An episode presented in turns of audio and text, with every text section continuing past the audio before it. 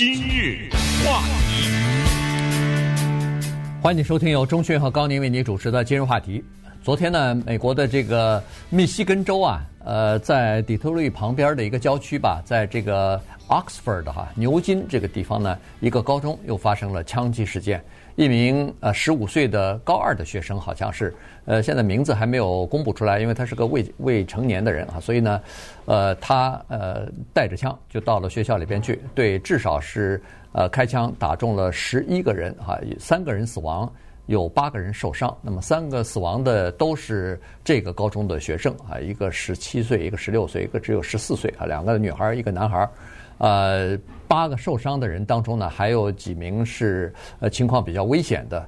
呃，有一个女孩子，她是胸部和脖子哈、好像都中弹了，所以呃这个情况非常的危险。现在在呼吸机上来维持生命呢。呃，警方说她挺艰难的。那么呃，我们就还是把这个整整个的情况跟大家讲一下哈，因为呃，照理说学校。人们都认为说这是一个最安全的地方，我们放心的把自己的孩子送到学校里边去，不是把孩子送去以后就提心吊胆。但是在过去的十年、二十年，一直发生校园里边的枪击案啊。然后这个昨天发生的这个案子，又是今年最大的一次校园的枪击血案，三个人死亡，八个人受伤。所以这个事儿呢，看来是已经到了。呃，必须要采取某些措施，采取某些行动的时候了。你知道什么具有讽刺吗？极具讽刺的是，疫情居然让一些学生保了命。这句话是什么意思呢？现在说快到年底了，底特律北边的这个叫牛津高中打死三个人，这个是二零二一年美国校园枪击血案当中最严重的一次，原因是。疫情期间，很多学校没有上学，在家。换句话说，就是如果没有疫情，如果二零二一年一切都是正常的话，那这个就不是最严重的一次。你说这叫什么话呀？这叫这叫什么一个道理啊？这句话的根据是什么？那就是美国是全世界所有的国家当中发达的、贫穷的。中间的唯一的一个，在过去的二十年，从来没有监督过年年发生校园枪击血案的这样一个国家。密西根的州长 Gretchen Whitmer 昨天含着眼泪，几乎讲不出话来，来讲这个事情。他说：“我们不应该怕上学呀，我们不应该怕上班呐，我们不应该怕去教会啊。”我们不应该怕回家，这四个怕怎么解释？怕上学，被人打死；怕上班，那也有人被打死，对不对？怕去教会，那教会九个黑人被那人打死，对不对？对。怕回家，那家里的枪击案还少啊，对不对？一吵架，拔枪的、自杀的都有，对不对？然后他说了一句话，他说：“这种事情。”是美国独一无二的现象，真的让我们觉得耻辱啊！这种消息你想想一爆出来，在世界的非洲啊、中国呀，随便想这些国家，他们什么反应？哎，又来了，对不对？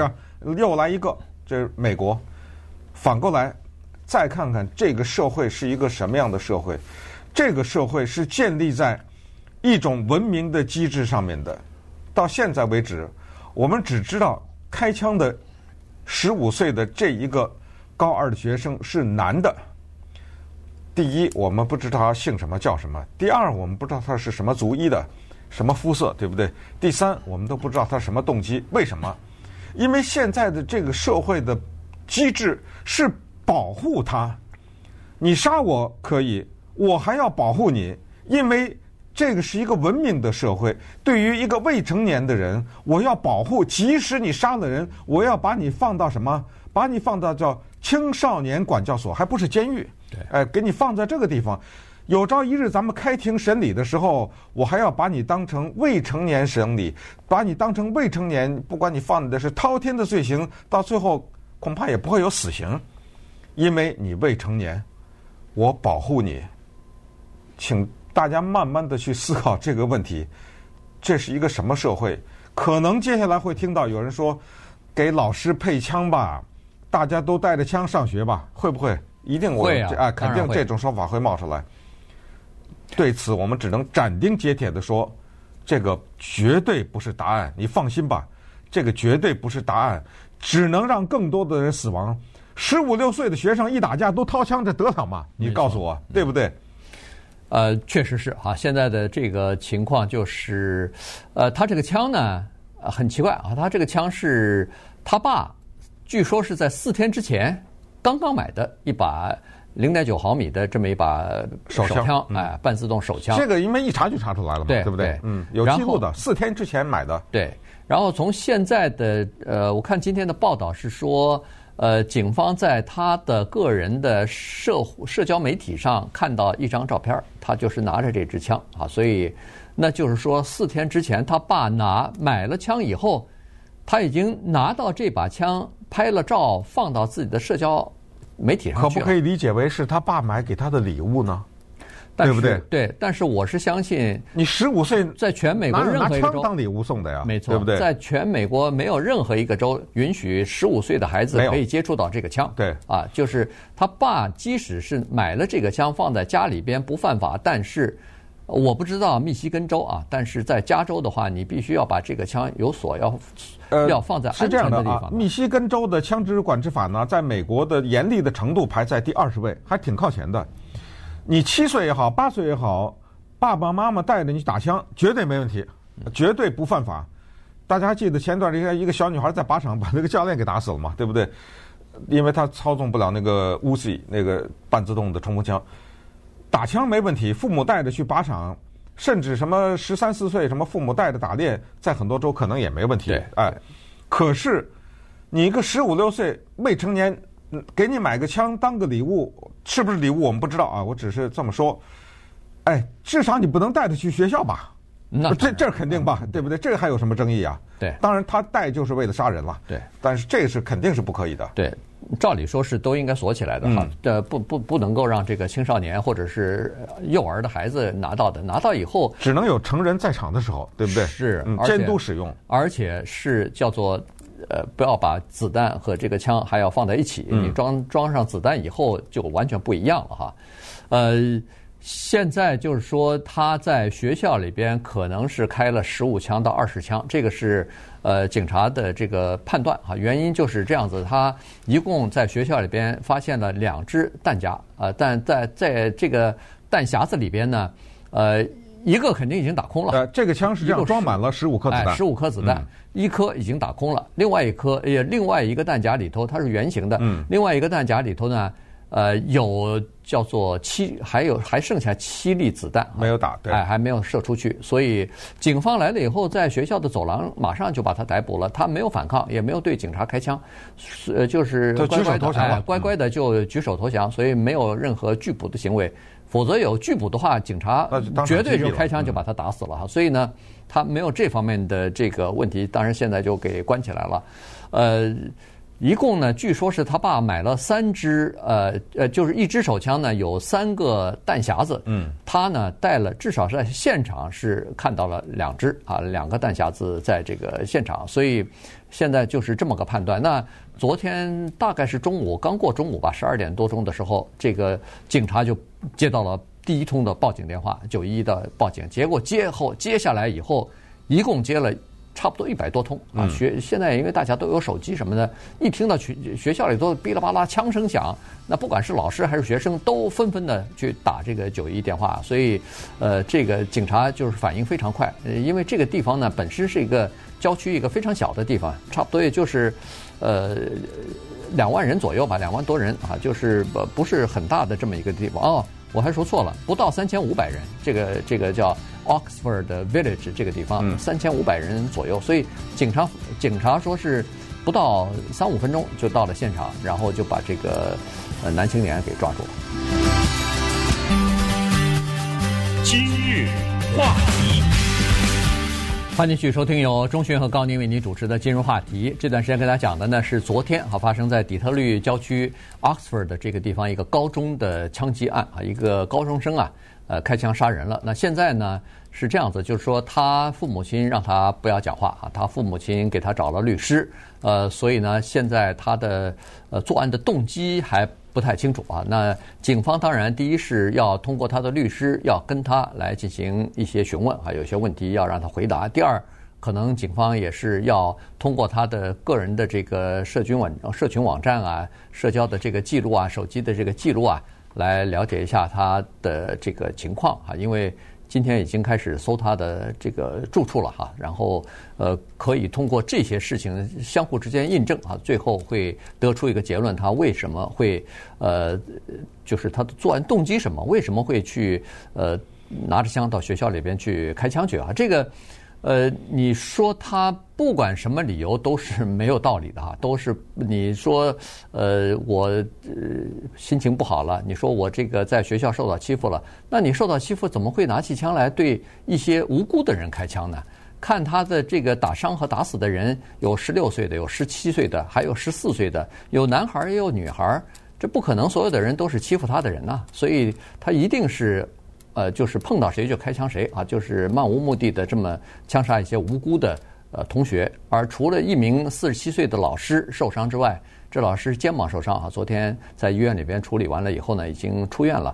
其他都是这个高中的同学啊。嗯，这个是一种叫做报复性的心理和造成的所谓社会上的反响。也就是说，他的这种杀人呢，一定是在。短时间内能杀的最多，他是为了这个效应，而不是针对某一个人去报复。其实你要针对某一个人报复，你也没必要冲到学校去，你也知道这个人在哪儿，对不对？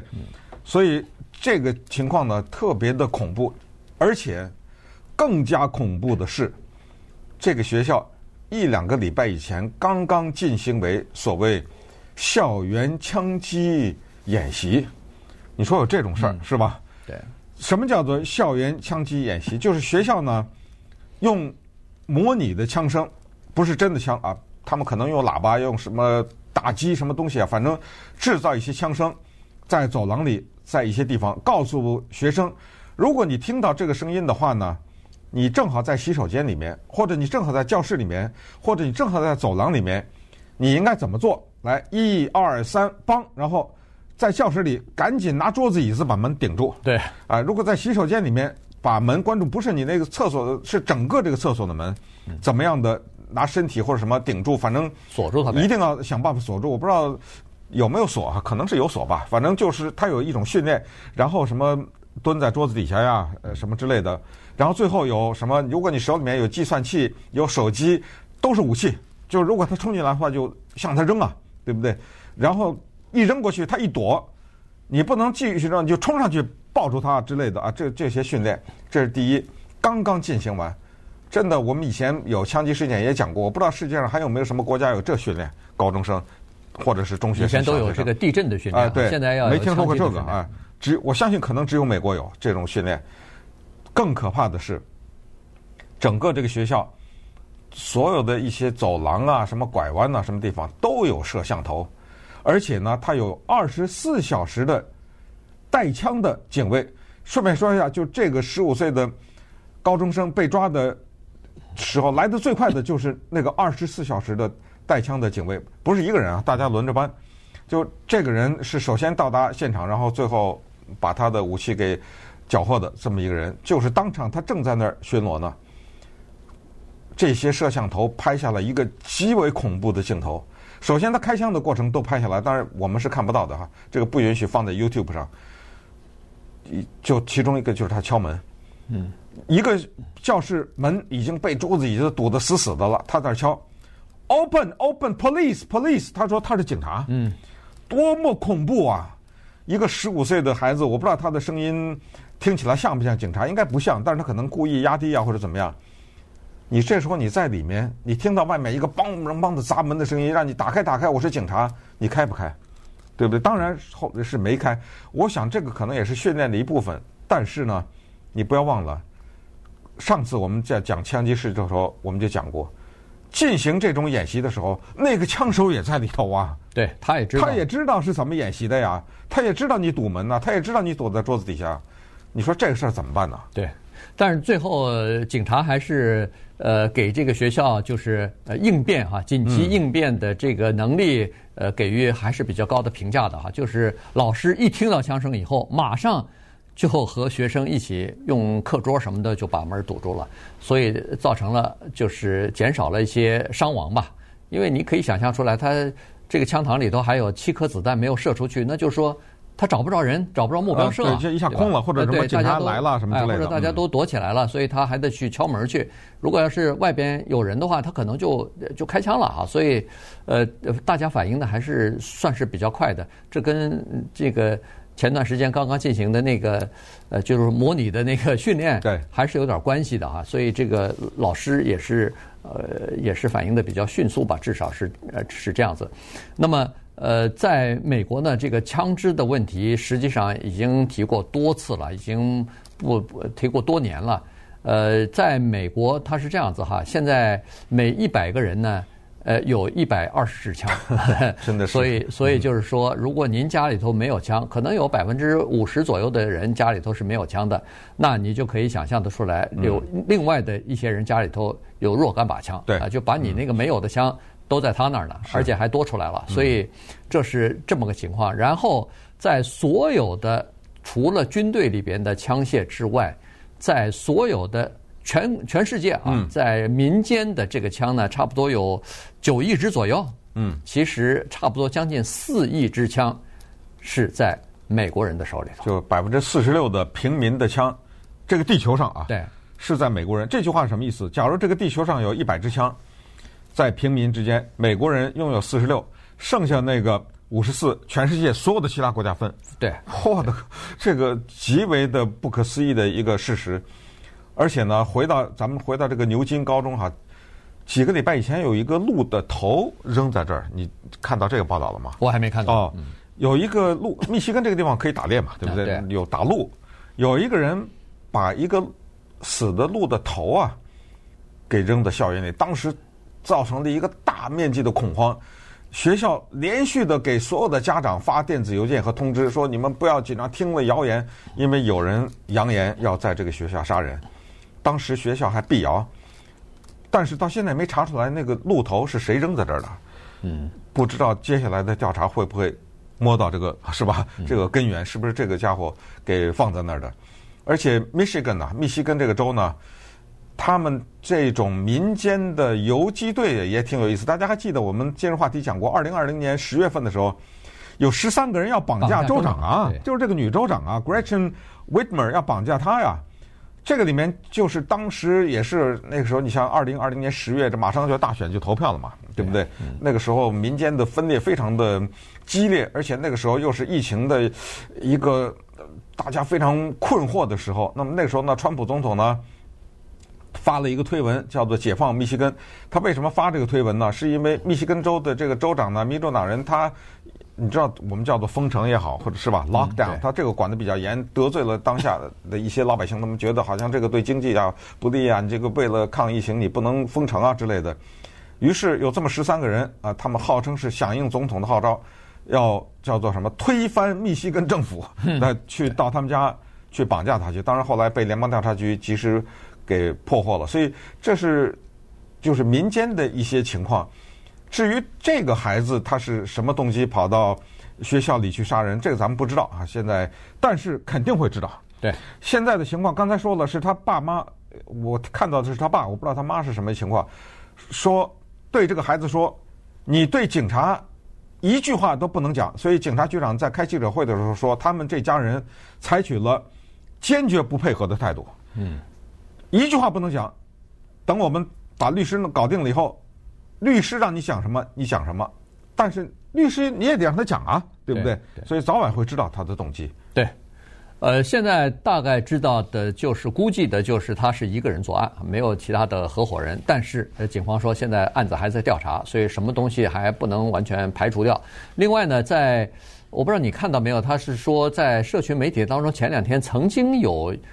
传言说是这个学校里头要发生一些事情啊，就是跟那个鹿头什么都连在一起的啊。对，但是警方说先不要相信这个哈，在社交媒体上的警方这个，那你现在不就真的发生了吗？啊，对，对不对？对，他就是说在社交媒体上现在所说的啊，当时发生了什么呀，说了什么，千万都不要相信啊，这个呃没有经过证实的东西先不要相信，所以还是等警方调查吧。这个事情总总会要他律师再或者他父母亲再不让他说，他最终还是要说出来的，而且呃他一定会有蛛丝马迹露出来，比如说手机里边的记录啊。呃，社交媒体当中，他是不是有呃，就是贴贴文说出一些东西来啊？这个一定会让大家最后像拼图一样的把整个的画面给它拼出来的。